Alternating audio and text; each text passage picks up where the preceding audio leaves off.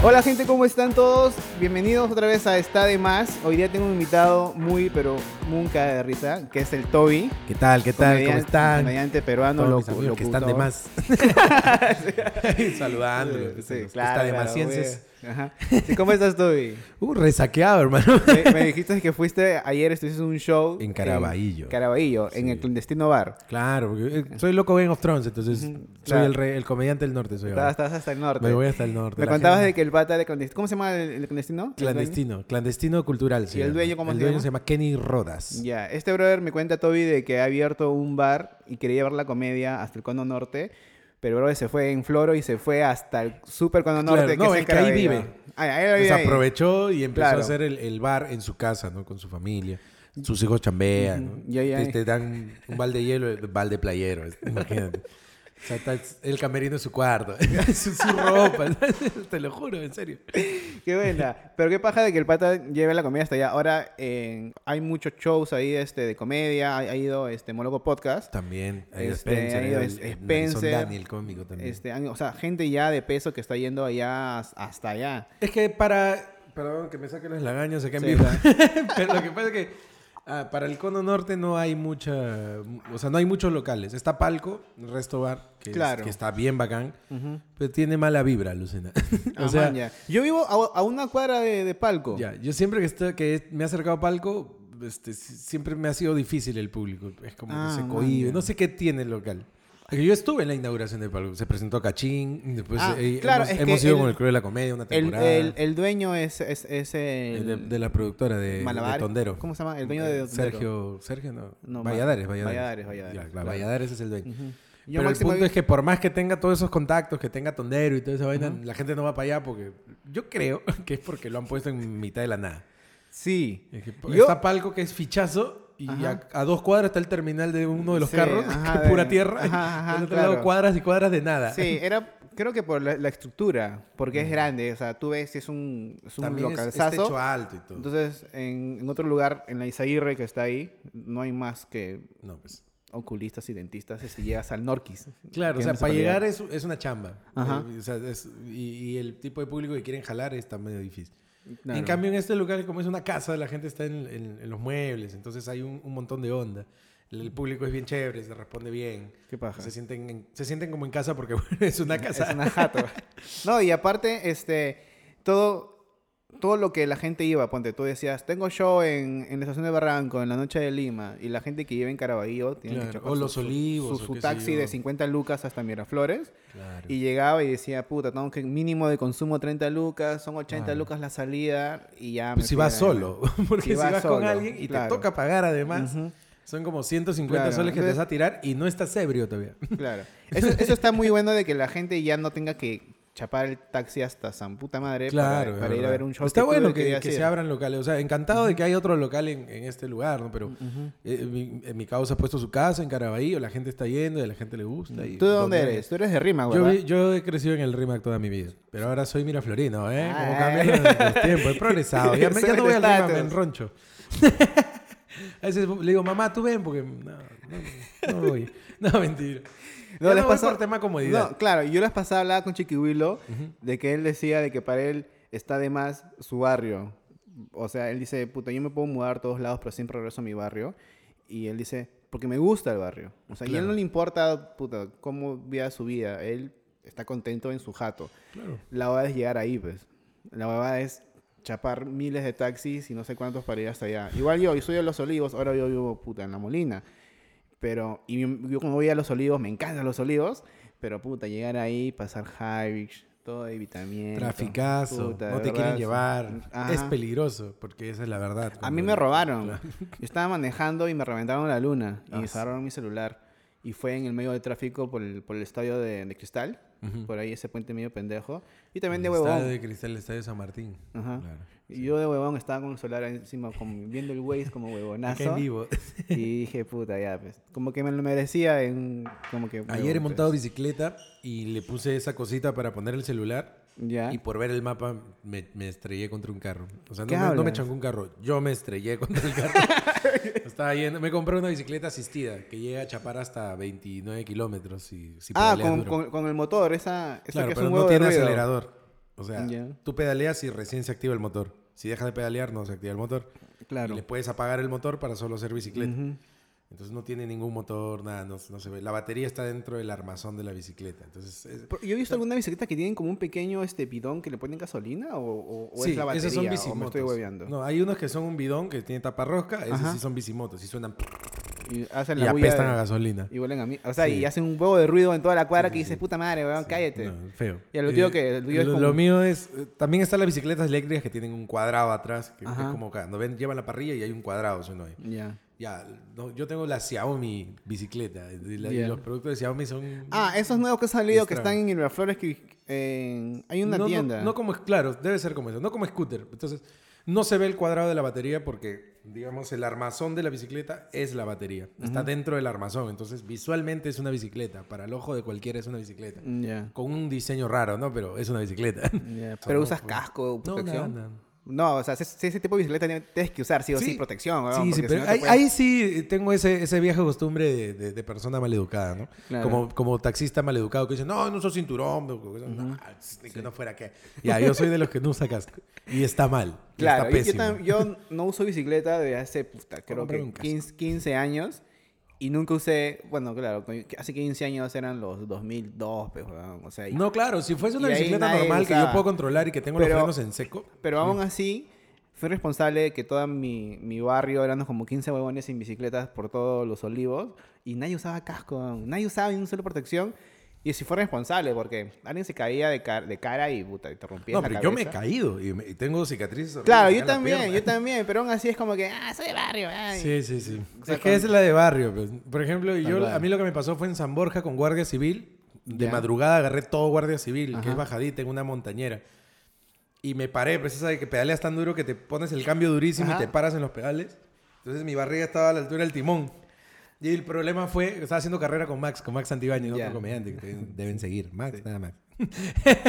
y el problema fue que una pieza de fábrica vino mal y se atoró la cadena y se paró en seco los pedales. Entonces todo mi cuerpo se fue frente al timón. Entonces imagínate, yo estoy parado y el cuerpo frente al timón y ¡bum! volantín. Ah, la mierda. Con toda la bici en mi espalda, en la pista, que ahí me corté horrible acá. Ya. Una cicatriz que todavía no, o sea, nu- nunca se va a ir, no, pues una cicatriz grande. Ya bueno, se cortó la porque vino el agua. Y pedimos helada y al final No vino sin, helar. O sea, porque la- el mundo me por- odia. Por, la- por las huevas pedimos delivery. La idea del delivery era para pedir helada, pero ya bueno. Bueno, en fin. En el corte, porque se cortó. Va a haber un corte abrupto ya. Si un corte abrupto es porque lo he hecho en la edición. Ya, con, con, con pana. Ya, no me Sí, acuerdo de qué estábamos hablando antes. De las bicicletas. Ah, cierto. Te sacaste la mierda con una bicicleta Sí, montañera sí, sí, en me, me plena saqué la. Borja. Pero ya esa bicicleta eh, fue por una falla de, de fábrica, de, de la pieza estuvo mal, me la cambiaron al día siguiente, pero me puede haber matado tranquilamente. man. o sea, caí horrible. o sea. Claro. Lo más peligroso cuando estás parado, como dices, es de que tus huevos se pueden chocar con el timón, weón. Sí, Eso- pero a mi pata le pasó yo eso. tenía el timón acá y como frenó de golpe, me fui hacia adelante, entonces la madre. bicicleta por encima mío, dos vueltas. Y, y me corté con, este, con el mismo pedal, o sea, la cadena se, se trabó y los pedales se, se fueron solos y el giro tan fuerte fue que me cortó con la Claro. pierna el pedal. ¡pah! Me dio Puta madre. Y pucha, y, y cuando caí, recuerdo haber hecho esto. O sea, la mano ahí y mi mano tocaba la pista Ah, y daba un volantín. O sea, como que inercia. Te pudiste, claro, te pudiste sacar la... poner, o sea, poner, porque no tenía casco ni, ni pelo. ¿no? Entonces, entonces es peligroso. Estamos hablando con Jorge debatiendo. Tú eres como Gianmarco, o sea, te rapas el cabello porque te jode peinarte o porque de verdad es, pelado. O sea, No, no, no. A mí se me cae el cabello, ¿no? Se me cae por ciertas partes. O sea, si me dejo crecer, soy como el Jack Nicholson de la comedia. Pero, Ya. pero se ve desaliñado, se ve feo, en verdad. Sí. Entonces, Yo- más ordenado. yo- Porque además soy crespo, entonces... Ah, eres Crespo. Claro, si fuese lacio me, me hago la de queca. Hay no un me hago- video en tu canal que, o sea, los que conocen al Toby, si van al primer, Claro, al primer video, se- se de- ve que se al, me primer, cae el al primer cabello, video sí, se ve con claro. cabello y se te ve como Gianmarco en la, este, en En el Ando, Ando campaneando. este, se me olvidó, un poquito de cabito así. Claro. Pero se ve que, se ve que, ah, con razón se rapa el cabello, porque Claro, sí, claro, se ve sí, que se te cae. poco el cabello. Pero me queda bien, o sea, poco Sí, a poco no, no, iba, iba claro. cortándome más para, para sutil, ¿no? Para que la gente un día me viera pelado y no se diera cuenta. O sea, se daban cuenta, los que no me veían tanto, pero los que me veían era sutil, era como negro, gris 90, gris 80, gris, hasta que cero. Yo, yo estoy resignado porque mi familia también este, se le cae el, el no cabello, importa, o sea, es depende de la mamá. y, Si ah, la, la- mamá. si los parientes de parte de tu mamá no tienen cabello, sonaste. Porque mi, mi papá tiene cabello. Mi Ah, abuelo ya. murió con cabello. Pero en la familia de mi mamá, todos mis tíos son calvos y mi abuelo también. Man, El gen de la calvicie lo transmite la mujer. Pucha, yo, yo ya sé de que a los, a, los, a los 40 años ya me voy a quedar calvo y tengo que hacer la de A los todo. 40 yo me quedé a los 25. Man, ya, viva ya. pues. Es exceso de testosterona. Cuando te crece mucho el Ahora- pene dicen que se te cae el cabello. ¿A qué no les apetece el? ¿no? que Cuidado, peluca. Este, yo me acuerdo un día que salíamos de un- la reu de YouTube Perú de hace como, puta, dos, tres años. donde nos conocimos, y de es- repente. claro, ajá.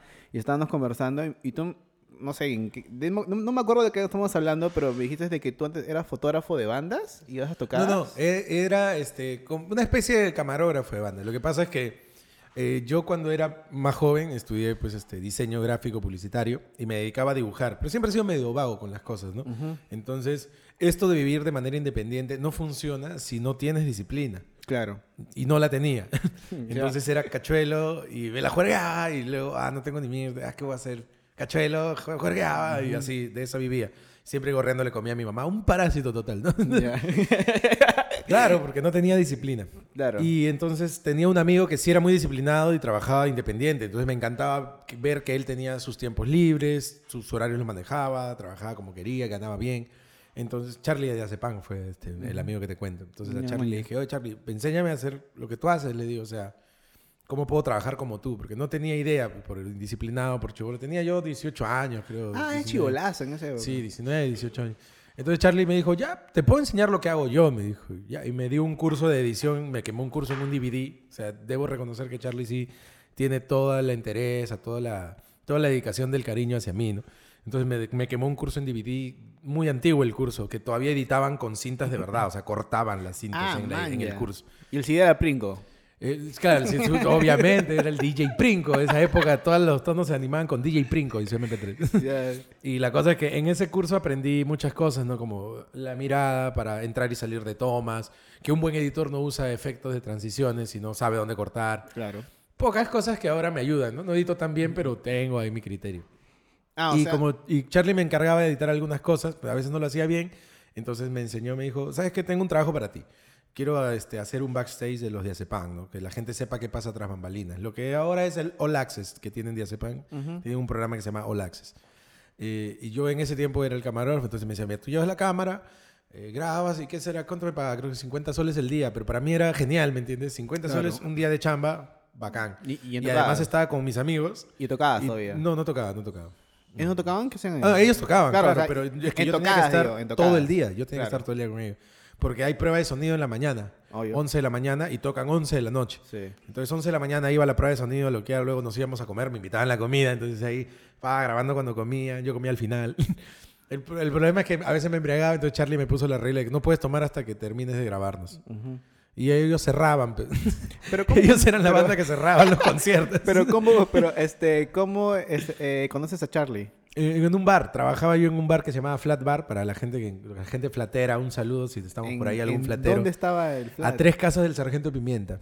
Ah, ya en Barranco. Sí, en. Bolognesi. Man, ya. Entonces, este, eh, yo trabajaba como barman también en el flat bar, me pagaban, también me pagaban el día, pero me dejaban tomar todo lo que quisiera y no era un trabajo comprometido, o sea, no tenía que estar siempre detrás de la barra, podía irme a sentar y conversar con alguien que yo quisiera, ¿Cómo te podía quién- tomar quién, todo. ¿Quién te contrató, huevón? El dueño era un amigo del barrio de Yelán. ¿Sí se lo ubicas a Yelán? Claro, el chino. Es mi mejor amigo, Yelán. Y, y estudiamos juntos. Entonces, en época de estudiar, me dijo, oh, ¿no quieres cacholearte? Mi pata abierto un bar.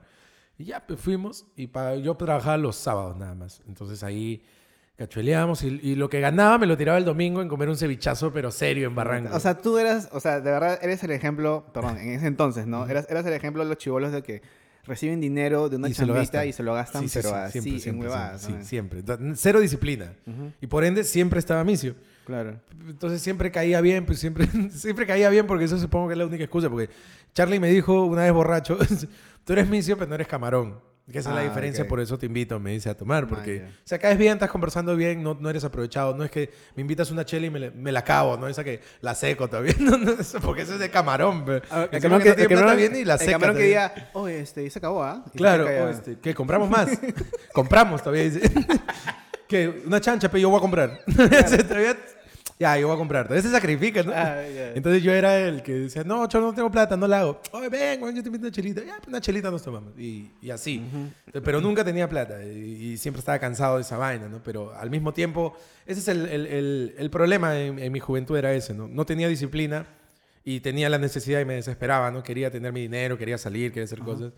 Pero nunca encontré el camino hasta que en verdad me puse a trabajar como es la vida de verdad, ¿no? A trabajar, Claro. que ese es el problema. Pero tuviste un, un, un, este, un empleo así, este, serio. Claro, o- yo desde o de joven desde que tengo no, 15 no, pero me años. refiero cuando estabas en esa época de cacholeo y con, des- con ese pan. No quería un empleo serio, porque no estaba hecho para tener jefes. No- me gustaba tener jefes. Entonces, tú trabajando así de camarógrafo o fotógrafo de Sepunk, Claro. este, ¿cómo? No, no, no. O sea, ¿empezaste por ejemplo, yo estudiaba diseño y antes de trabajar en el bar, este, sí tuve empleos este, remunerados, pero no duraba nunca más de un mes. Claro. El empleo más largo en mi vida fueron cinco meses en Kentucky. Ahora, este, ¿tú has estudiado diseño en, en la escuela esa que creo que es estatal? Sí, en un instituto estatal que está en Girón Chota. En ese tiempo se llamaba Diseño. Una felicitación para los creativos que pusieron el nombre.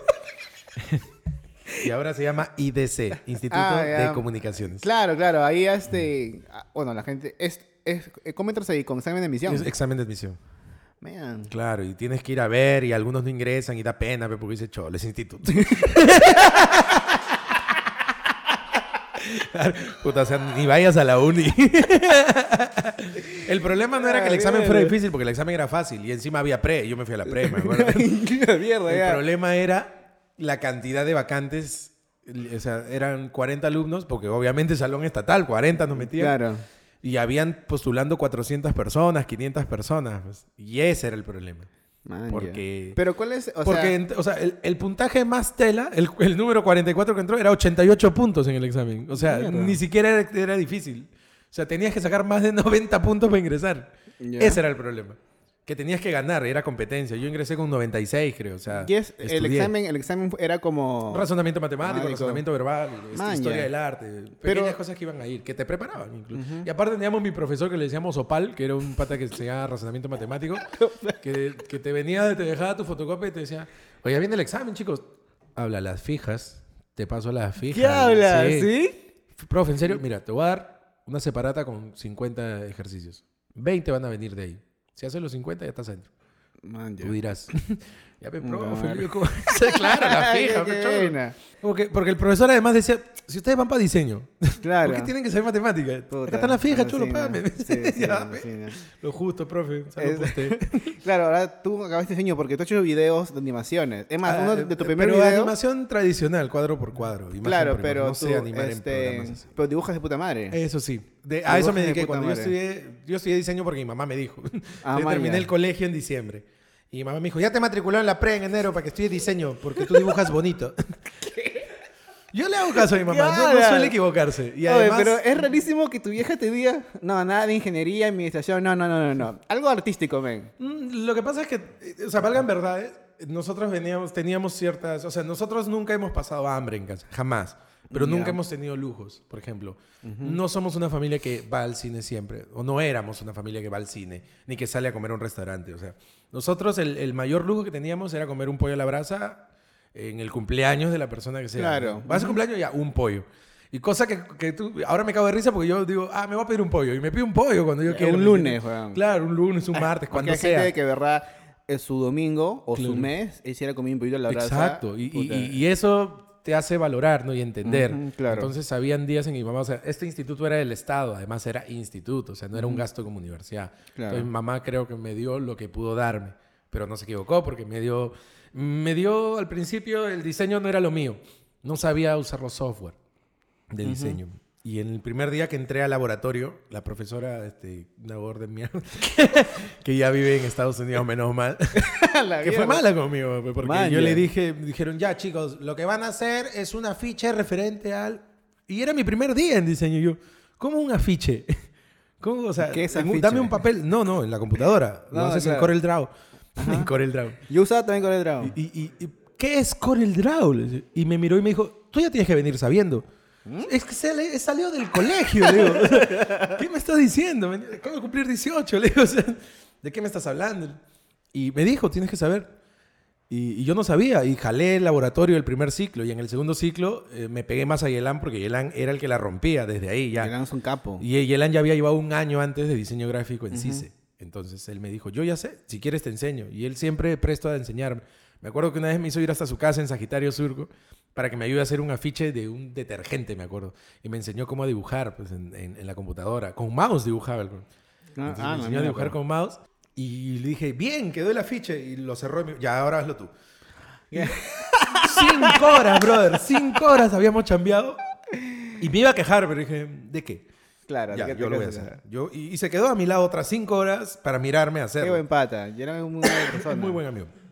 Y eh, ahí fue donde, donde vi la potencia que tenían los software. O sea, dije, o sea, puedo pintar cualquier color y puedo sombrear y puedo dar luces. Y es lo único que hay que hacer para dibujar, sombrear y dar Claro. luces. Y luego Yelan me enseñó dibujos que tenía él hecho en computadora y se veían bravazos. Y luego leí que había una rama del, del diseño que se llamaba la ilustración. Y ahí me enamoré de mi carrera. Entonces, ahí en mi carrera, el primero en el salón en software era Yelan y el segundo era yo. Nunca Man, nadie nos ya. después. Entonces éramos muy buenos. O sea, cuando el, cuando el instituto tenía su representación en, en las ferias gráficas, nos llevaban a los dos a, a trabajar allá. Chucha. O sea, éramos la cara del instituto en ese aspecto, pero siempre jalábamos. Entonces, Claro. éramos, éramos los hijos impresentables. Sí es talentoso, pero malcriadito. Una cosa así. Entonces, ahí empezamos nosotros. Ahí empecé a ver lo del dibujo y empecé a, a- a enfocarme en ilustración. Y trabajé como ilustrador en los salesianos, en la iglesia salesiana, donde un padre me tocó. ¿Qué? debo, debo confesar. ¿En serio? O sea, ve, mira, hazte cuenta que. Pon tu brazo, pon tu brazo. Eh, Esta es mi pierna. Y venía y decía, Giancarlo, mira, tenemos que. yo- porque yo me llamo Giancarlo, ¿no? Espérate, trae acá, no te cohibas todavía. No. Mira, tenemos que hacer un afiche. Y y entonces te, te apretaba así la pierna, el muslo. Me... Tú lo haces, ya. Tú, tú ya sabes cómo es, pero tú sabes, te gusta. Claro. Sí, sí. Yo confío en tu habilidad porque tú eres un chico muy hábil. Ya, Claro. padre. Ya, padre Miguel Montes, por favor, no me toquen. y, y, brother, y, y después, después el padre nos quiso, eh, o sea, nos, nos jaló a chambear a Yelan y a mí. Ya. Y Yelan me esperaba afuera de, de la iglesia. pa' no, nadie quería pasar con el padre a solas. Porque el padre era como que, voy a buscar una cosa. ¿Dónde lo he dejado pasar? Se agarraba la pancita, brother. Te metía la pellizcadita de pancita y decía, ay, ¿dónde he dejado? Hola. Y pasaba. O sea, todo. Y después, cuando te- empezamos a chambear, casi terminamos y nos dijo, chicos, para celebrarnos iremos un fin de semana a Chosica. ¿Qué Porque tengo unos bungalows ahí". cagando? Puta madre. Con mis hijos no, te metas. a que se den cuenta con quiénes dejan a sus hijos. Sí, alucina. Hay mucha Gente que tiene es... 60 años no tiran. Según están enfermos. Claro. Hay gente que es ignorante en ese tema. Sí. Hay gente y se rehúsa. Se ¿Has visto rehúsa. la película ah, Spotlight? Que gana el Oscar y habla sobre el, el tocamiento de padres en todo el estado de Machas- Ma- Massachusetts. Massachusetts. ¿Ya? Y puta, y fue un... Y se dieron cuenta de que no era 14 curas, sino eran 90, y Claro. eran 1500, y era todo el país, y después hicieron que, puta, denuncias de todo el mundo, ¿ah? No, y es así, se encubren. El caso Figari de aquí está encubierto y un montón de cosas. Y la gente, nada, ve la sotana y, y les perdona todo. O sea, Sí, es, es- es una estupidez tremenda. Acaba de tocar a tu hijo y no quieres hacerle nada. Y no puedes Claro. hacerle nada. Y es, y es bien feo. Por eso, no, yo creo que... Yo creo que para profesar amor no se necesita ningún tipo de religión.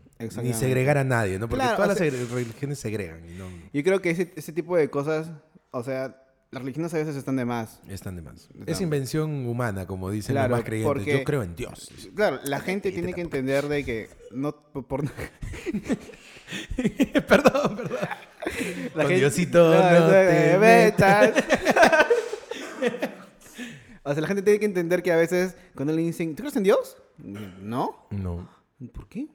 Oye, pero ¿en qué crees tú? Claro, mí. puta, creo, ajá, yo digo, puta, yo creo en mí, creo en mi en familia, creo en, puta, en mi pareja, creo en mis amigos. Y lo que me da, no sé, fe, es fe en, en las cosas que yo hago, bla, bla. Claro. Puta, no tengo que tener fe en alguien en especial, ¿no? O sea, la tú gente- chambeas y todavía dices, si Dios quiere, podré comprarme. ¿Qué haces? Si tú estás chambeando. Claro. ¿Cómo que si Dios quiere? Cuando No, dicen, sí. gracias a Dios, eh, Gracias. el doctor pudo curar a mi hijo. Huevona, acabas de decirlo, gracias a Dios, el doctor ha curado a tu hija. El doctor ha curado a mi hijo. Gracias a los 10 años de estudio que se metió a curar a tu hijo. ¿no?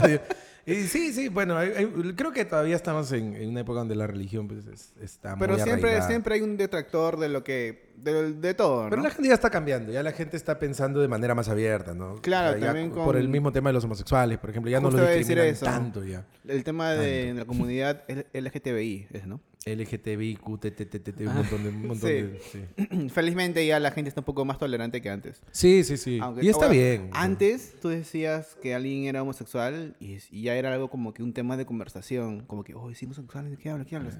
En cambio ahora no, digo, ah, el pata es homosexual y tú, Claro. ah, ya. O sea, ni siquiera es un tema, o sea, no es, Ni llama la atención. o sea, no es, un, no es algo extra para describir a alguien. No, No es como no. decir, oh, ese pata quién es. Ah, el pata que es este merconcito. O- Claro, no, gay, o claro. sea, Ay, lo es cual está pésimo vóley, decir eso. El que pues. juega vóley ahí. Ajá, ajá, claro, claro. En cambio, antes pasaba uno y dice, ¡Ah! por la Puta, calle sí. y, y te imaginas el nivel de... Ignorancia. de- de- no, pero más allá, el, el- el- el- el- ¿cómo se debe sentir esa persona que le griten en la calle todo el tiempo? Porque tú eres el que le ha gritado. Claro. Pero así como tú, está el carro atrás y el carro atrás, y en esa época todavía era, era mal visto, ¿me entiendes? Claro. Y qué huevos para salir vestido como quieren y portarse como quieren, teniendo todo el mundo odiándolo en contra. En esa época, de puta madre, a mí me parece. Eso es ser hombre huevo. Ajá, claro. o sea, como decía Luis que hay que ser, como dijo hay que ser bien hombre para poderle dar sexo oral. O sea, él dice, para chupársela a alguien, pues hay Claro. que ser bien hombre para hacer eso. pues. Claro, claro, y que te rompan el culo esa vaina debe doler, pero hay que ser bien varón. Sí. Bueno. Ya, hablando de Luis C.K., los comediantes que a ti te han influenciado. Él es uno de ellos porque tu humor es bien parecido a Luis C.K. No, no veo a Luis C.K. No- ¿Pero lo has visto? No he visto a Luis C.K. No, man, O sea, lo he visto en fragmentos de siete minutos. Ya. O sea, yo consumo muy poca comedia en inglés porque Ah, no man. me gustan las cosas en inglés. Pero sí, ¿hablas inglés? Eh, no, tampoco. Ah, ya. O sea, entiendo poquísimo, pero no lo veo porque mi cerebro no, Claro. no, no, no procesa subtítulos e imagen al mismo tiempo. Ah, ya, man, ya. Me O sea, mira, cuando, que- cuando yo te vi la primera vez este, en un show y vi tus videos, dice, men, este men tiene la...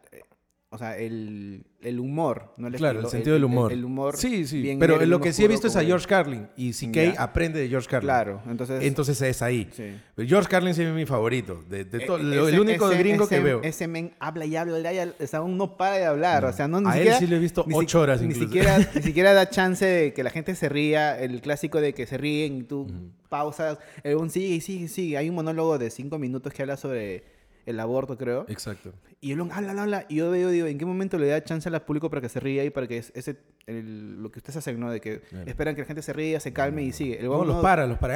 ¡Ey, ey, ey, ey! Los para. Claro, y sigue hablando y sigue hablando. Es un- Y tiene temas muy cagón. fuertes, temas muy divertidos, cosas que nadie quiere pensar. George Carlin es mi comediante favorito.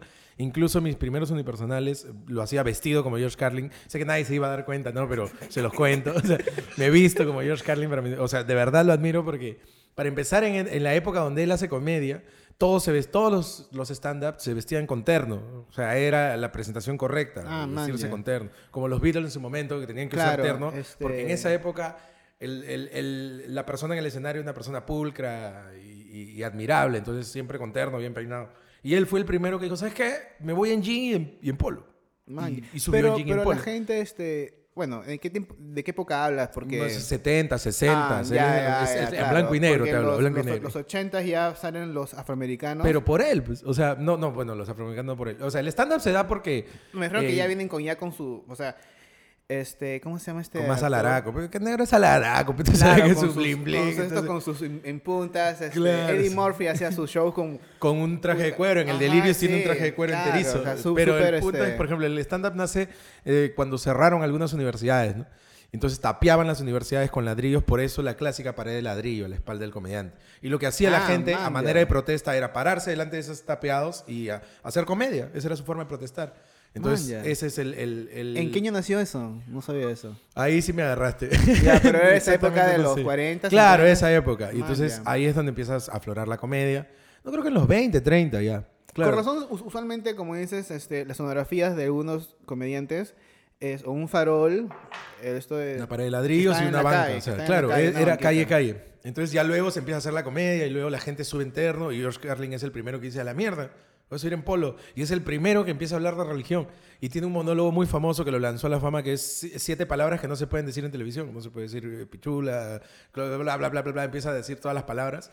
O sea, empieza su monólogo diciendo todas las palabras que no se pueden decir en televisión. Qué. Empieza su monólogo diciéndole a la gente que es imbécil. ¿no? O sea, me parece que son imbéciles Las Vegas, ¿qué tal? Sí, porque hay que ser imbécil para manejar hasta acá, perder dinero. porque la gente de Las Vegas va a perder dinero y sabes que vas a perder dinero, pero Claro. te sientes especial porque es Las Vegas. Porque crees que las veas, Y habla de temas eh, él habla del aborto, de la religión, y en, en ese momento, en los años 80, él dice que, la, eh, que no hay gente antiaborto, es anti-mujeres, ¿no? Ajá, Porque no lo dejan decidir. Claro, ahí viene el, el- el este, que te digo.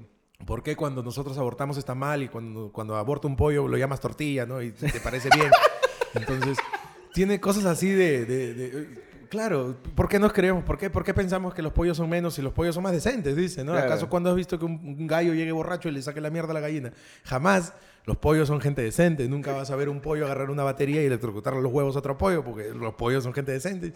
Y su sentido del humor me parece chévere porque de la manera más ridícula toca los temas, o sea, más ridícula, no, No. más evidente toca los temas más fuertes, ¿no? Claro. Como aborto, lo compara con un omelette, entonces es bravazo. Tiene un monólogo donde simplifica los 10 mandamientos, los deja en dos y se contradicen, entonces es bravazo, claro. Porque dice, no, este, no robarás, no matarás, no desearás a la mujer de tu prójimo, qué sé yo. Entonces, todo se puede resumir en no mientas, ¿no? Claro. Cuando robas, mientes, qué sé yo, ahí lo resume. Y es bravazo, entonces te hace pensar, te invita al diálogo. Y, es- y, y él fue el que transgredió, ¿no? Porque CK tenía muchos años de hacer comedia blanca Claro. y odiaba, tenía 10 Sí, 16 dice años haciendo un entró- monólogo entró en estúpido. depresión, dice que le Y daba, él vio le daba, Carlin- le daba cólera de que George Carlin saque Uno al año. uno al año. Una hora al año y él tenía la misma hora hace 16 Sí, años. Ajá, sí. sí, vi Entonces- ese video. Él, Entonces dijo, ya no más. ajá, y él lo dice cuando muere. Cuando muere Carlin. Hay un video en de, el 2008. de Luis C.K. él 81 llorando, el años. huevón, contando esa historia, llorando y diciendo, puta, y se despide, puta. Claro. Yo, yo era fanático de Luis C.K. O sea, Sí. era, yo descubrí en la universidad, estaba... But maybe. Ese es el único monólogo Ajá, que me gusta. de estaba, este, estaba hueveando en la universidad y en eso aparecen como destacados en YouTube, porque antes YouTube sacaba los destacados, no lo que tú veías. Claro. Y salió el monólogo cuando él dice que, el- ¿por qué le llaman indios a los indios americanos si es que ellos no son indios? Ellos son americanos, pues. Claro.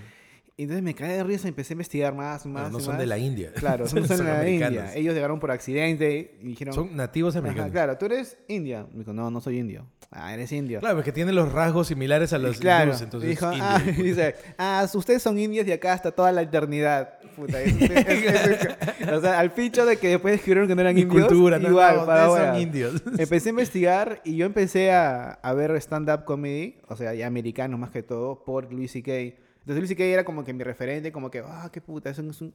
Hasta que No, pasó, es, es buenísimo, es buenísimo. hasta que pasó el problema de que él confesó de que... le claro, sus, mujeres. parafilias raras, ¿no? Sí, son, son raras. Lo pero- cual, la verdad, sí, pues, o sea, nadie tiene derecho a obligar a nadie. Quizás no obligó a nadie, pero, pero ya al reconocer que obligó, sí, pues, Claro. claro. malogró su sea, carrera. Claro, para los que no saben, Luis C.K. era un comediante, es un comediante más famoso en Estados Unidos y de la nada Con una... especiales en HBO. Sí, también. HBO, Netflix... No, Netflix no. No. Iba a sacar uno, lo Sí. cancelaron. La cosa es que el pata, este, una actriz, una comediante, empe- eh, tuiteó o hizo un post de que ella hace 5 años o 10 años en, en Luis C.K. me pidió que si me podía masturbar enfrente de él. No, al revés, que lo vea masturbarse. Claro, pues. O sea, le dijo, Ah, ¿me puedo masturbar? Y ella dijo, "Mm, ya. Empezó a crear joda y luego sacó su esto y se empezó a masturbar frente a ella. Nunca hubo abuso, nunca hubo toqueteos, esas No, es, cosas. es un abuso. No, o sea, me refiero a, a, eh, físico, físico, físico. ok. Físico, No hubo físico.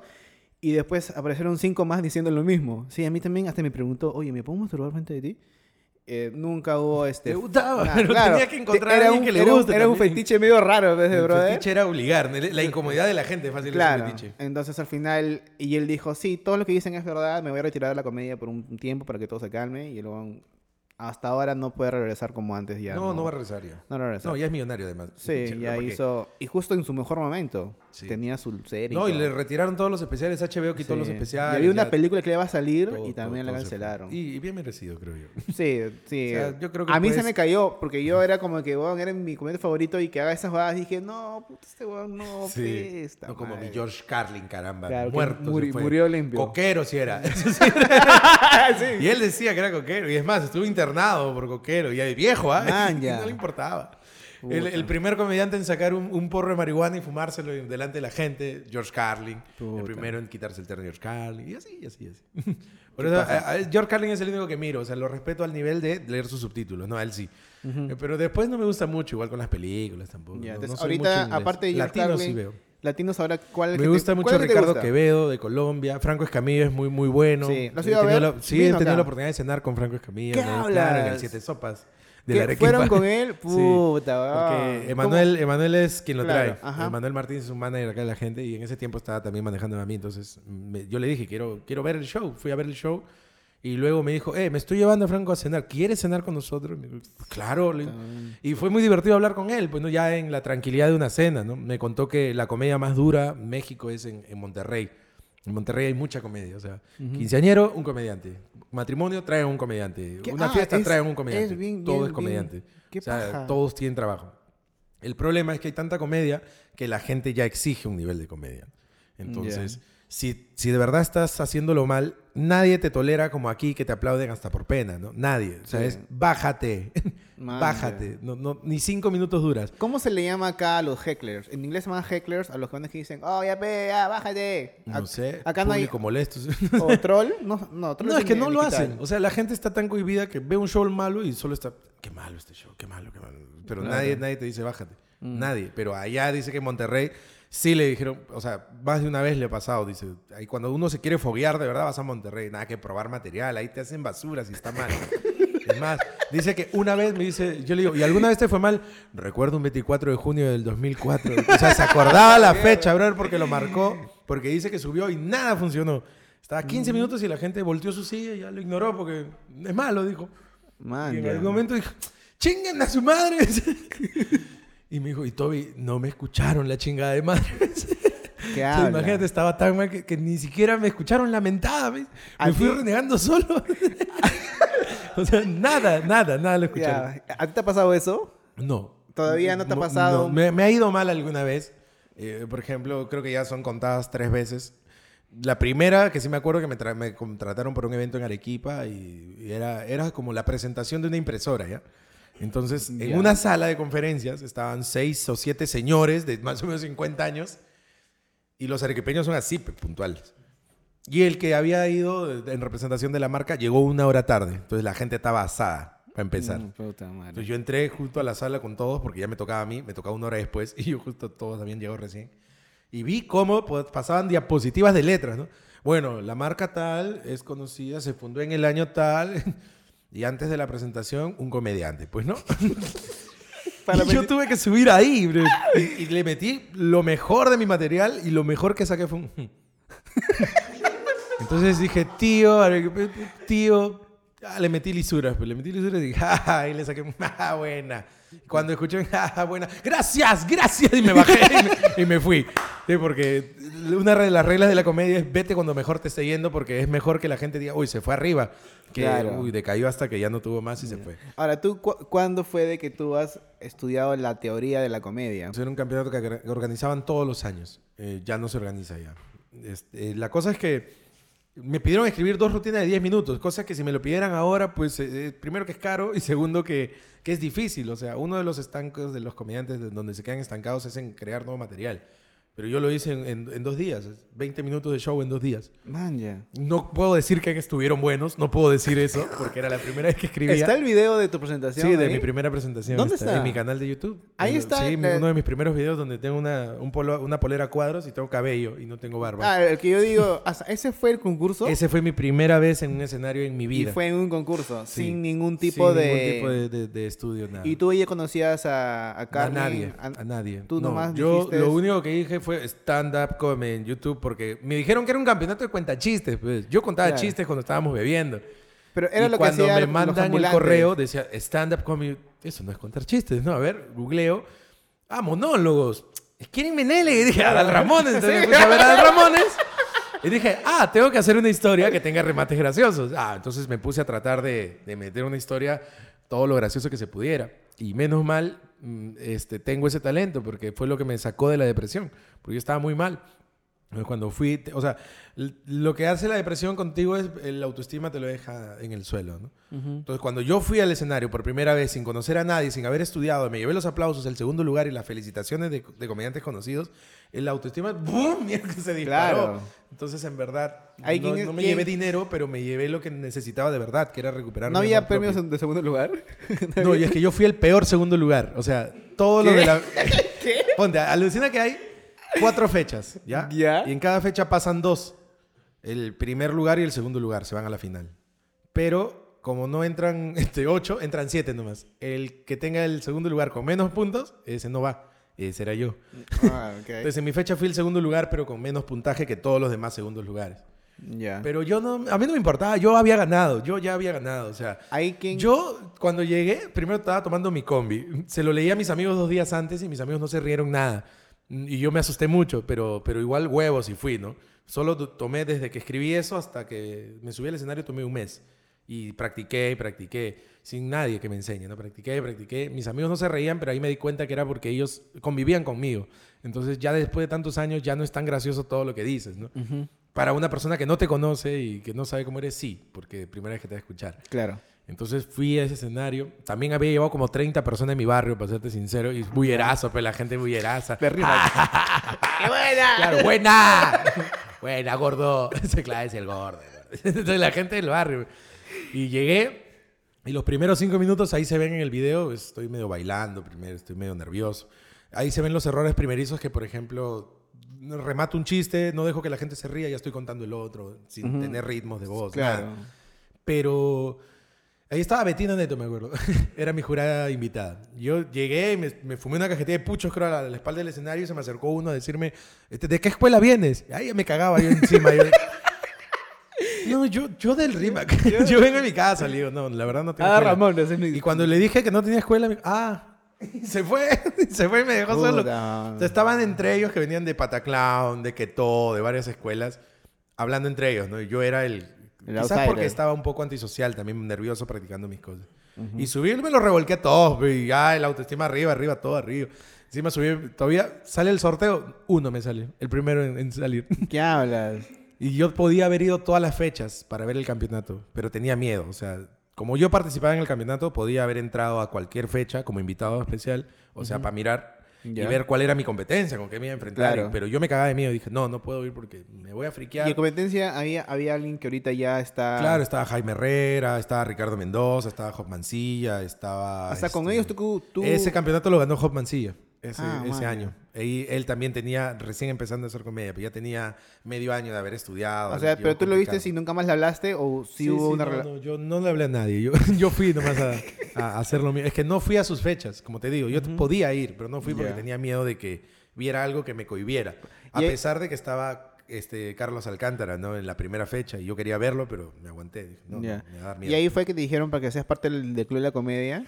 Claro, esa misma Y noche. vi la entrevista de Peláez de que tú tiraste la tarjeta. No sé, se Sí, te perdió, sí, creo. Se me perdió porque me pegué una bombaza. O sea, Puta madre. claro, yo bajo del escenario y se me acerca Guille Castañeda y me dice, oye, este, ¿quieres trabajar en el Club de la Comedia? Y y yo no podía creer lo que me estaba pasando. pues. Había pasado de no tener la autoestima, de estar en un parque chupando, a después de un mes este, vivir algo que, que en mi vida, que se puede vivir de esto, que esto te da plata, te da plata porque están dando mil dólares, o sea, basta que gane otro campeonato y, Claro. y tengo tres meses asegurado, dije, no, para comer. Pero, o sea, y aparte de ti, Guille, eh, ¿quería reclutar a más gente? ¿O, no- o No, no, no, se me acercó a mí nada. Se me acercó y, ¿Y me dio es- su tarjeta. por qué quedaste en segundo lugar? ¿Qué te dijeron los, los jurados? ¿Te falta más Eh, técnica? Claro, la técnica. O sea, no tenía nada de técnica. O sea, eso fue lo que te hizo- Claro, algunos chistes burdos, algunos este, apoyos gestuales, que no, no tenía apoyos gestuales. Todo el tiempo estaba así con el micrófono. Pero todo lo que era positivo y que me puso en el segundo lugar era que era gracioso lo que decía. Que básicamente lo que único que necesitas. Claro. Entonces me pegué una bomba esa noche, perdí la tarjeta y como nunca había estado en ese círculo de comedia, yo no sabía qué era. Como te digo, nunca fui a ninguna fecha. Y solamente me animé a ir a mi fecha porque tenía que participar. Y dije, ojalá me salga un buen número, sortea uno. O sea, yo nunca había visto comedia. O sea, encima salí primero, ni siquiera para decir, vi el, el que salió antes que yo. Nada. Ya. Salí nada más. Salí, hice lo mejor que pude y cuando bajé, pues me ofreció Guille el trabajo, me pegó una bomba, perdí la tarjeta y como no sabía ni su nombre, ni el club de que, no sé qué, no sé cómo se llamaba ni la empresa, ni siquiera me acordaba. A pesar de que eran el grupo número uno de comedia en ese tiempo. Ujú. Entonces simplemente me desaparecí. Como cuatro meses después me escribe Jaime Herrera, que me había rastreado Ah, man. y ya. me había encontrado. Me dice, weón, qué difícil encontrarte. Me dice, y yo, ah, encantado de que alguien de, de comediante me escribiera, ¿no? Me, me invitara a volver porque yo había pensado que había sido debut y despedida, ¿no? Ajá. Ya estaba más contento, pero igual. Entonces él me invita, hacemos una pequeña corrección, me dice, vamos a hacer una muestra para que tú te presentes. Nos presentamos cuatro, de los cuales esos, eh, uno era Jaime, uno era yo, y otros dos de sus alumnos que eran malazo. Era uno que era chato y decía, yo soy tan chato que chateo. Ay, no seas imbécil, qué feo chiste. era malo, pero... Entonces, este, ahí en esa muestra de taller me va a ver Ricardo Mendoza, porque Ricardo Ya. sabía que yo iba a estar ahí, porque me vio en el flyer. Dijo, este bueno, lo hemos visto en el campeonato de Bravazo. Se fue. Y cuando llegué a mi casa tenía un inbox de Ricardo que decía, ¿te quieres unir con nosotros a Fraternidad X, que era el primer grupo que él manejaba? Y yo le digo, claro, encantado, sí, vamos a tomar clases, vamos a hacer... Sí, sí, bro, yo no sé nada, le dije ya. Y empecé a ir a su casa a San Miguel, llegué tempranito, me acuerdo. Y, y ese fue el inicio, ¿no? Ricardo ha sido, más que un maestro, creo que un, un- un buen líder, un, un buen guía. Un mentor, Porque- como sí, se le dicen, ¿no? porque llegó un punto en donde tuvimos el último campeonato de estos que te estoy comentando que se Ajá. generó. Ya nosotros teníamos muchas rencillas porque ya los egos crecieron, las envidias crecieron y literalmente nos estaban jugando chueco a toda la fraternidad. Pero toda la fraternidad estaba en la final. Solo en la final habían dos comediantes extras y toda la fraternidad. Man. Toda la fraternidad se llevaba los aplausos y todos íbamos con nuestros polos bien seteados de puta madre. Y ya por eso nos agarraban tirria, pues, porque creían que, que escribíamos en conjunto. Y sí, escribíamos en conjunto, pero todos éramos buenos. Entonces, Claro, es como, ahora- es como que ahorita alguien haga... no había ningún es- parásito en nuestro grupo. Claro. Entonces, puta, la rompimos. Y el que, el que no ganaba no importa. Nosotros éramos, éramos amigos, estábamos bien. Ujú. Y en ese momento nos jugaron chueco, nos empezaron a, a cagar y todo el peso caía sobre Ricardo. Y Ricardo no, no es agresivo. Entonces todo lo recibe y yo sé que le pesa, ¿no? Yo entiendo que le pesa. Y en ese momento, todo, el caballo ganador era yo. Todos querían que ganara. Ya Job había ganado y Ricardo ya era conocido. Entonces yo no necesito ganar, mijo. Yo quiero que ganes tú. Tú tienes que llevarte y callar la boca a toda la gente. Y yo tenía toda la responsabilidad, pues ya tenía un año con mi grupo, ya nos habíamos hecho familia. Pues.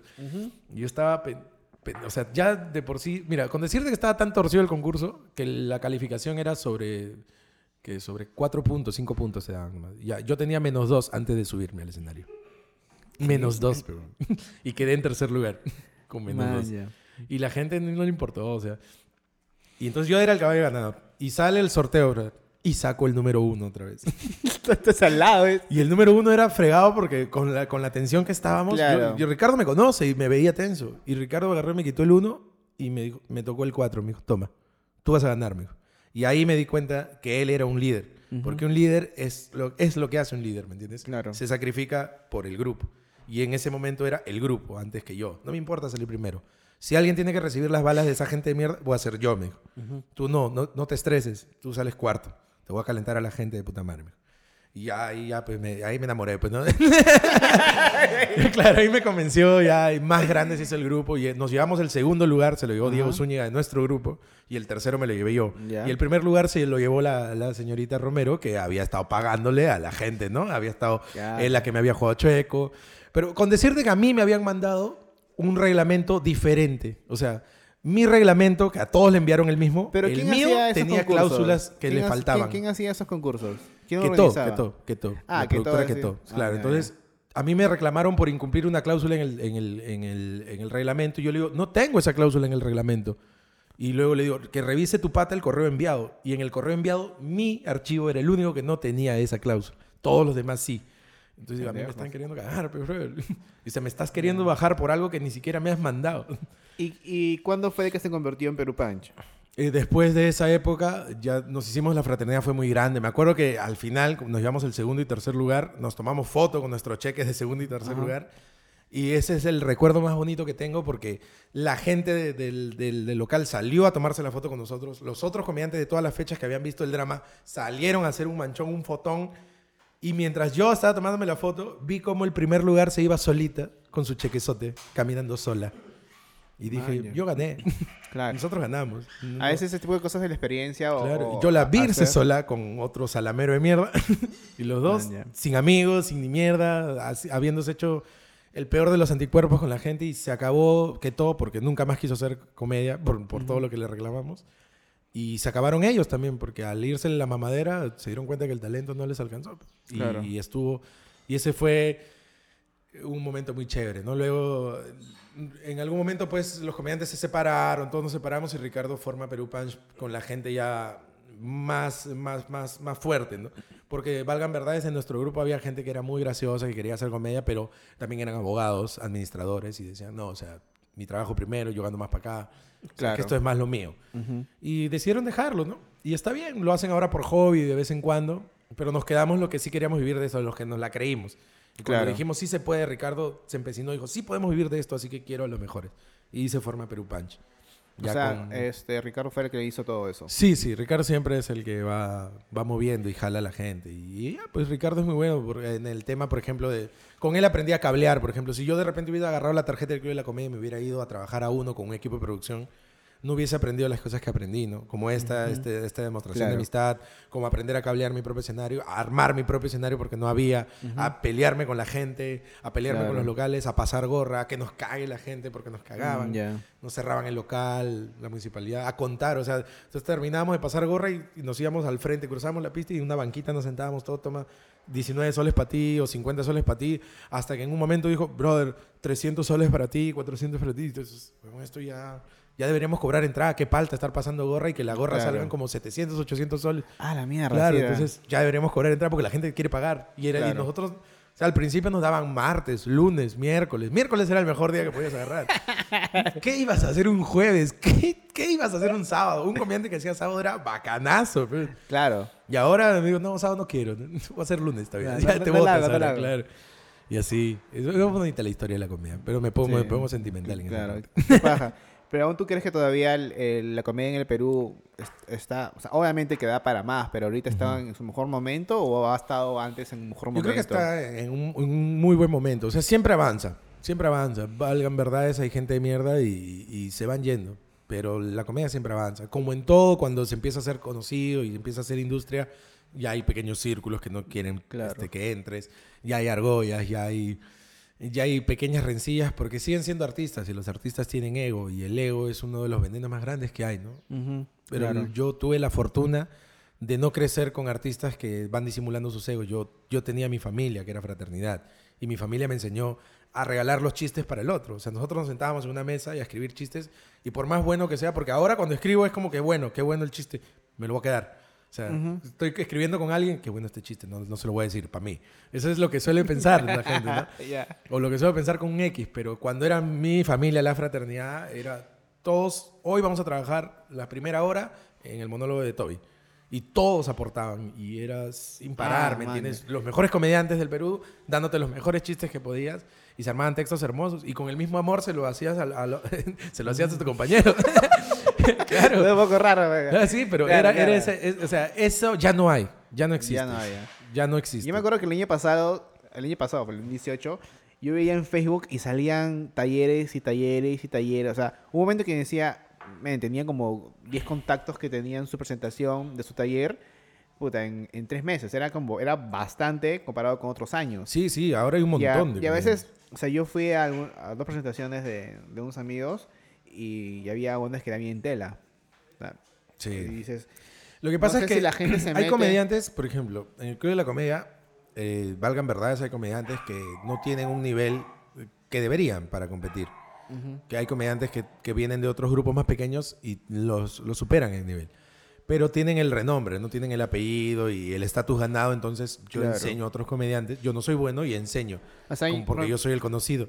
Por ejemplo, Héctor, Héctor, este, ¿cómo se llama Héctor? Sí, sí, Héctor. Ya, él, Héctor. Héctor, este, él hizo el taller con, con Chuyo, creo que Sí, ya. es, y su presentación fue muy bueno, y dije, men, este pasa tiene más experiencia comparado con sus otros compañeros en esa presentación. Ah, pero es que ese es su talento. O sea, Claro, el tú- comediante. Tú te das cuenta es- de que sí. dije, ya, este aún se ha metido al taller porque cree que cree que tiene el talento, Claro. pero otros no lo tienen. En cambio, Héctor, como- como tú, mucha gente que ya tiene ese talento de ser súper rápido y sabe contar un chiste o sabe contar una historia que de verdad sea este, graciosa, pues. y que- Claro. No, sí, claro. Uno, para empezar, tiene que tener al, al menos algo de chispa, ¿no? Que igual la pules y todo. o- pero lo- si no te sirve para desinhibirte, para ser un poco más sociable.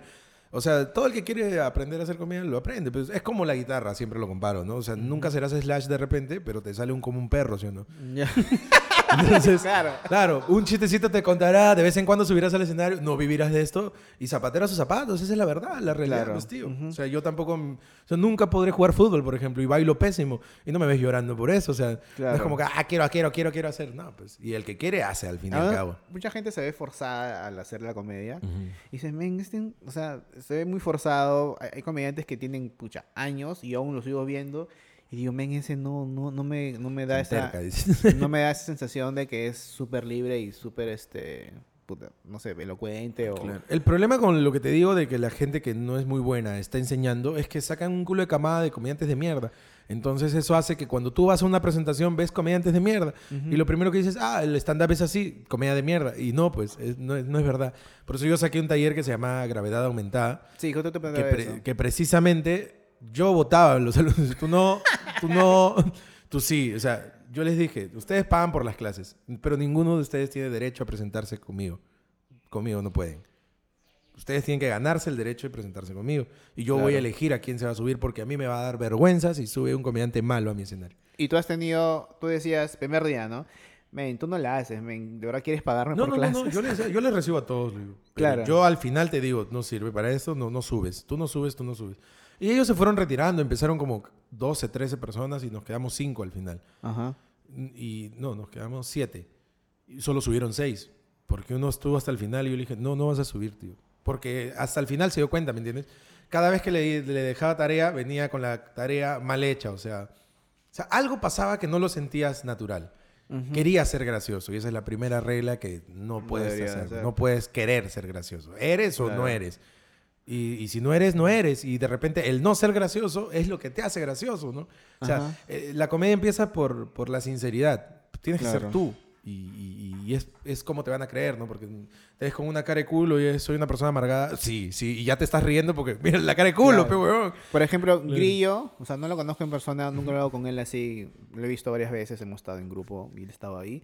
Pero Grillo, su humor es bien apagado. Tú lo Claro. ves y él es tal cual y es un cae de risa. Exacto, es, es la sinceridad es la comedia, pero este pata quería hacer otra cosa, ¿no? Hasta este, este, y seguía y seguía y ya quedaban dos clases y le dije, bueno, no vas a subir así, le digo, no estamos haciendo nada. O sea, no me puedes decir que estoy triste y no he escrito. Yo, yo entiendo que estés triste, pero precisamente esta guay te tiene que sacar. O sea, Y por último, comedia. Imagínate si te pongo a hacer un cuadro de Excel, cojudo, te vas a matar, le digo. Entonces, ¿cómo, ¿cómo vas a estar? Estás escribiendo comedia, estás con gente que está cagándose de risa. Claro. Entonces eh, le dije eso y un día le dije, mira, lo que necesitamos, tenemos que mejorar. Le dije, prendí la cámara y le dije, háblame de cualquier cosa, pero no me hagas un chiste, le digo, háblame. Y bueno, es homofóbico, pues, literalmente. Y empezó a, a- a decir, a soltar su odio por los homosexuales. ¿no? Y le dije, ese eres tú, huevón. Cuando luego vimos la grabación, ya viste que su cuerpo se movía, porque no se movía. Ya viste que, por ejemplo, él hablaba todo lineal, todos los chistes lo contaba siempre de la misma manera, nunca tenía matices en la voz. Y esa weá aburre, pues. Claro. Pero cuando hablaba del odio a los homosexuales, puta, yo odio a los homosexuales, puta madre, ¿cómo? Si lo hubiera quisiera, weón, ya movía los ya había apoyo gestual, ya había gestos Ya, en su cara, ya había niveles en su voz. Ajá. Y le dije, eso es, pero ya estás tarde, así que para la próxima te presentas. Maña. ¿Y se busca quien te reciba, pero conmigo no. No, no, no subió conmigo. Ah. Porque muy tarde para hacerlo. Pero Y- así es más, y le di un chance más. La clase terminó una semana y le dije, la otra semana vienes y me tapas la boca. Vienes con ese monólogo antes del show. Tienes hasta cuatro horas antes del show para venir a traerme tu material bien hecho. Y si yo considero que vas, vas. Y me dijo, no, no la logro. Ya, pues. Entonces, No, ya empezaste así, ya no, no lo Pero vas igual, a o hacer. sea, ese- si, si de verdad él haría un material sobre homo- homo- homofóbico. No, no, me- es que no, no me enfoqué en lo que dijo, porque me parece pésimo, ¿no? Una, una persona que no, tenga tanto Pero odio. tú crees que alguien de verdad sí de risa, obviamente que Sí. es un acto, Sí, así como sí. la gente que, bueno, no he visto ningún tipo de... Yo, monólogos yo hablo de racistas. ateísmo en el escenario. No, no, Quizás claro, es más pero- aceptado, pero Más para un aceptado. conservador religioso puede ser tan ofensivo como, como escuchar a alguien ser homofóbico. No, es Entonces, verdad. O sea, lo que tú te pares a decir es lo que yo hablo de aborto en el escenario y- y, no me importa, o sea, tú, tú tienes que estar seguro como un profesor sustituto, ¿ya? Si tú titubeas, la gente te come.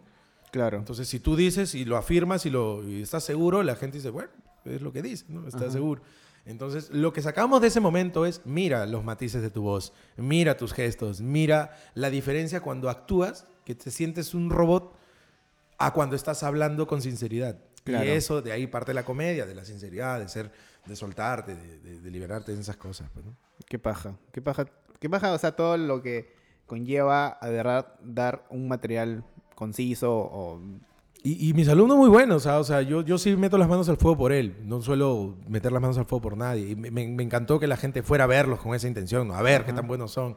Y, y algunos, y, y yo nunca les prometí nada, ¿me entiendes? Siempre les dije, mira, se termina el taller y no me conocen, o sea, o sea, ustedes tienen que buscar su escenario Claro. porque esa es la segunda parte del taller. Haz tu carrera, porque a mí nadie me regaló mi carrera, yo la hice. Y si no tienes las bolas para hacerla, ni la fuerza para hacerla, es que esto no es lo tuyo. Claro, les Tú, tú pasaba. querías la huevadita, está- la fotito y nada más. Estaba hablando con Mateo, Ujú. Mateo Arrioleca, y dijimos, oh, o sea, pero ¿qué es un buen consejo para un comediante que está empezando recién? Ujú. Porque obviamente lleva un taller y de ahí que, que toca puertas, dice lo que Mateo decía, pero yo, nunca he estado diciendo, hoy tengo un show, pero vas, huevón, no me caes, vas, pe, porque me, me piden mínimo 10 entradas Claro, y esa no, cosa.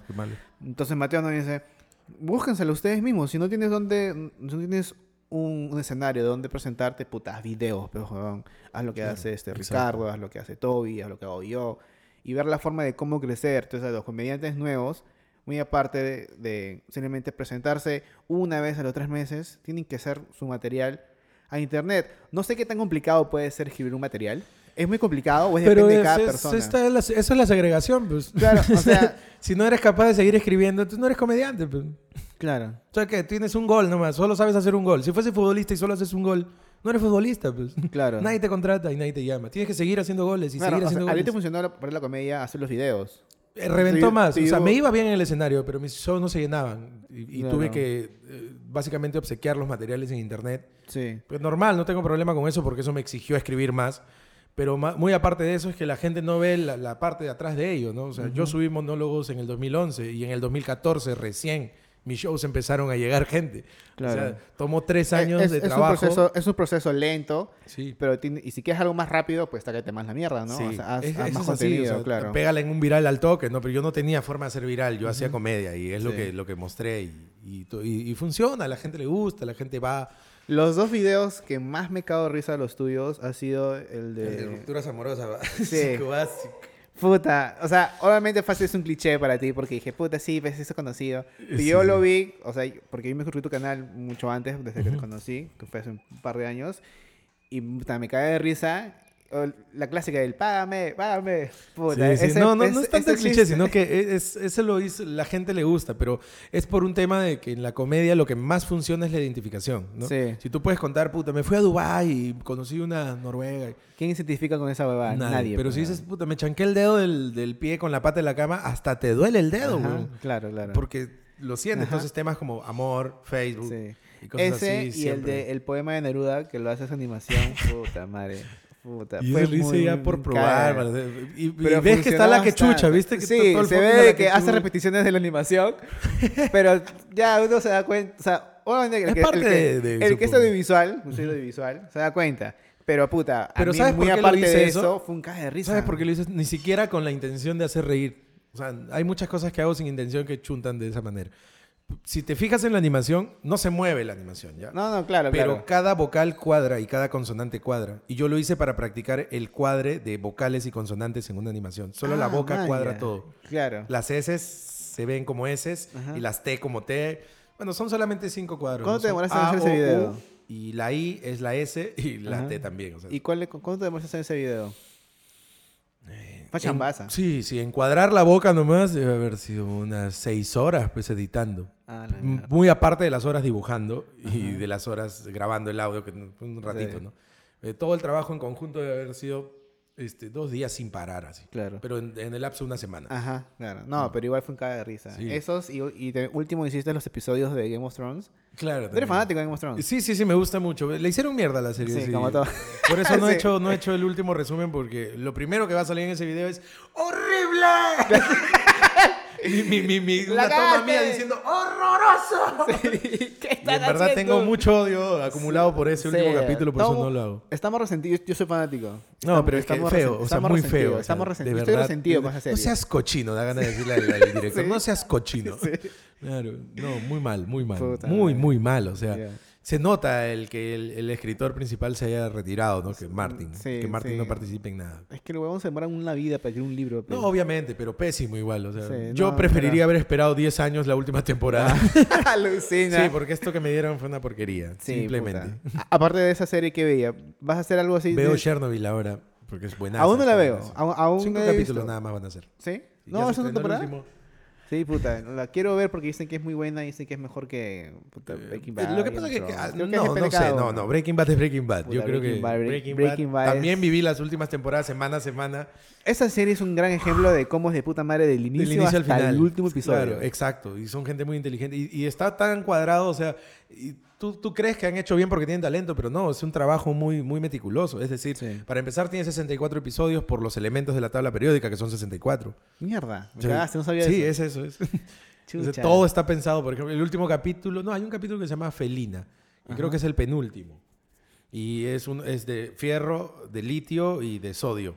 Que quiere decir balas, este, ansiedad y lágrimas. O Ah, sea, la mierda, me o sea, cagaste. en verdad O sea, está. Y, el color, o sea, el color en cada escena. Ajá. O sea, tú ves que los malos tienen colores cálidos y los buenos tienen colores fríos.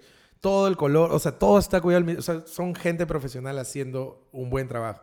Claro. Yo he visto videos luego porque, Claro, porque porque te quedas no con ganas de ver más. Claro, no Entonces, sabía. eso. Hay videos que dicen 20 cosas que no sabías de Breaking Bad. Claro. Y ahí es donde te cuentan ese tipo de cosas, ¿no? Sobre los números de capítulos, sobre la, la descripción de los capítulos, sobre cada una de esas cosas. Eh, eh, encantado cuando, por ejemplo, en la temporada 2 empezaron mostrándote el final de la temporada Sí. y por, por fragmentos en blanco y negro y luego claro. volvías a colores Hay a esta una, época una parte del peluche flotando en la, en la piscina Esa es la que te lo cuentas desde puta episodio 1 y te lo te lo cuenta. y- y claro, y lo mejor tres, es que, es que en verdad no esperabas que el papá de la chica tuviera que ver, Sí, pero luego entiendes por qué tiene que ver. Es, es muy, muy buena esa serie. claro, es, es Ojalá muy, que muy hayan, bien hecha. hayan mejores como esas. Sí, está Better Call Saul, la, el claro, también la he visto. No es tan buena. chévere, No ah, tan pero- ch- Se quedaron, que no sé si van a hacer más temporadas, pero... No, a mí me gusta. la a mí también. El- el personaje pero es muy, más, muy, pero muy más bueno. este, menos acción. Eso Sí. es lo que le falta a su dosis de acción. Sí, pero es un cara de risa. Sí, A mí pero me- los que- me- personajes están bien construidos. Sí, todos. Sí. O sea, es... huevón de- ¿Cómo se llama? Gilligan. Gilligan, sí. puta, capazo. Ojalá que hagan más cosas.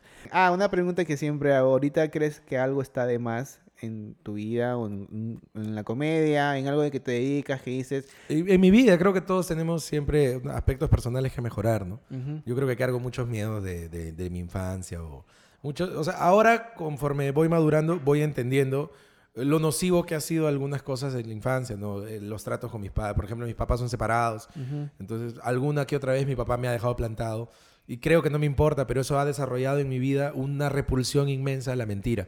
Pero tan grande que me daña, ¿me entiendes? Que no puedo Claro. tolerar que me mientan porque me molesta, me fastidia, corto lazos, no perdono errores y eso está mal.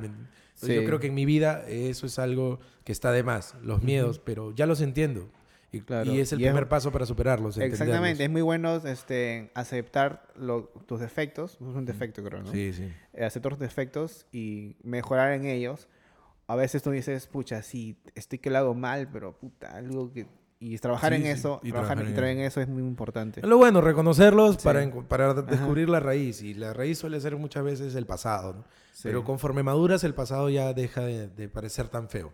Ya lo ves sí. con ojos de adulto. Qué paja, qué paja, Toby. ¿Cómo te encontramos en las redes sociales? Claro, me pueden encontrar como arroba me llaman Toby en Instagram y Twitter y en, y en Facebook y YouTube como el Toby, nada más. Bastante Claro. sencillo, la verdad. Sí, qué paja. Igual, gente, nos despedimos con este podcast con el gr- gran Toby, comediante, y espero que le vaya muy bien. Y ojalá que no otra vez te vayan a... Claro. O sea, que sigas, que sigas, sí. Ojalá que la comunidad de Cono Norte sea un poco más cerquita, pues, para que no te, te Ojalá. hasta Caraballo. Pendejo, fue Caraballo. 71 soles cobrar un taxi. Menos mal, mi pata. Saludos para Luis Parra que me jaló. Pues, no mames, Sí. Qué paja. Y ya, pues nos vemos. A mí me encuentran en, en Facebook en Está de Más y en Instagram como AlexBIN. Así que nos vemos hasta la próxima. Gracias, Toby. Nos vemos Hasta la próxima, hermano. Gracias por la invitación. A ti por venir. Gracias. Chao, gente.